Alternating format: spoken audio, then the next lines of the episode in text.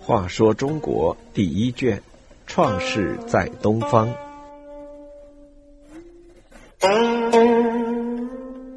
五十开凿龙门。大禹在治水的过程中，经历了各种艰难险阻。当时工具简陋，设备落后，全凭禹聪明的才干、顽强的毅力和人民群众的支持，才克服一个又一个困难。其中最艰难的工程是开凿龙门。龙门的位置在今天山西河津市西北和陕西韩城市东北的黄河中。当时的龙门两岸悬崖峭壁，中间有一狭窄的口子，口子里有不少巨石挡住水的通道。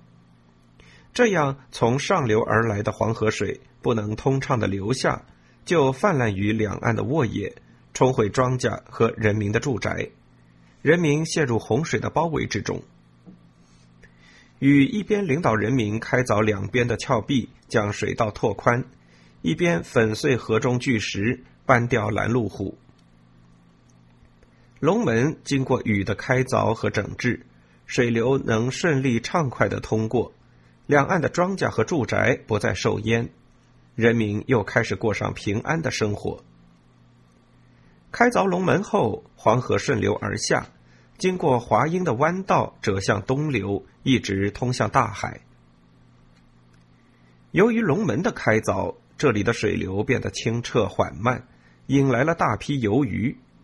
据说每年暮春三月，总有数千条黄鲤鱼从海上争来赴会。这些江海大鱼，只要跳过龙门，就能变成龙。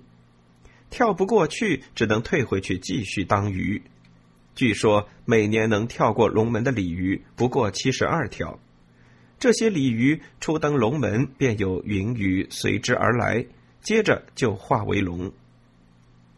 鲤鱼跳龙门，成了禹开凿龙门之后黄河上的一大景观。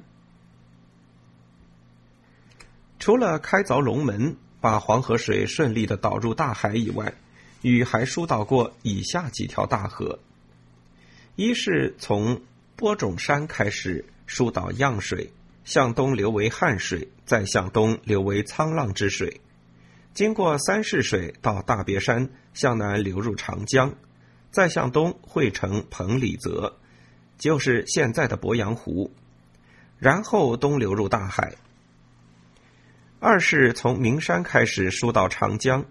向东别出一条支流，称沱水；再向东到澧水，经过九江到东陵，继续向东为长江，然后流入大海。三是疏导盐水，东流名为济水，流入黄河，河水流溢而成为行泽，然后从陶丘北面向东流去，一直流入菏泽，再向东北和文水汇合。又向北流，然后折向东流入大海。四是从桐柏山开始疏导淮河，向东和泗水、沂水相会，再向东入海。五是自鸟鼠山开始疏导渭水，向东和丰水相会，再向东和泾水相会，然后经过溪水、沮水，流入黄河。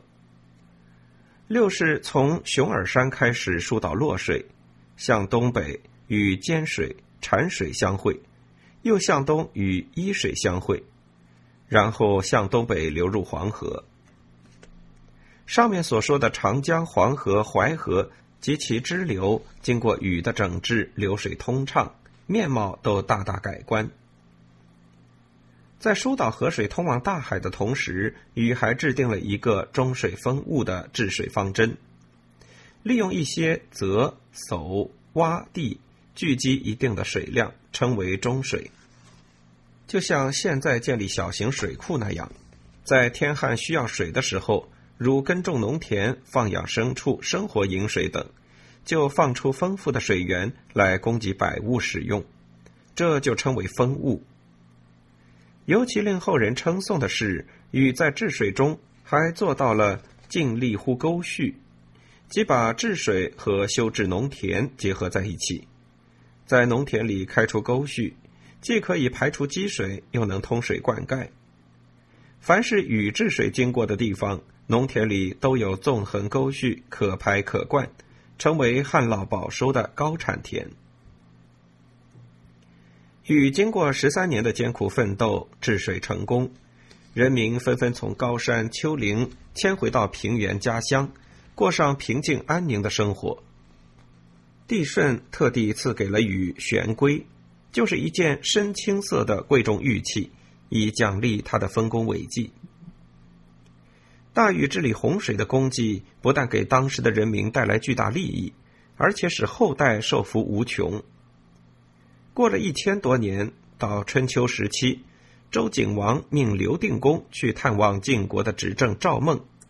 刘定公至营，也就是今天河南登封市的东面，住在洛水边上，看到黄河洛水安稳的流淌，不禁想起大禹治水的往事，而对赵孟说：“多么美好啊！禹的功劳，他光明磊落的德行光照千秋。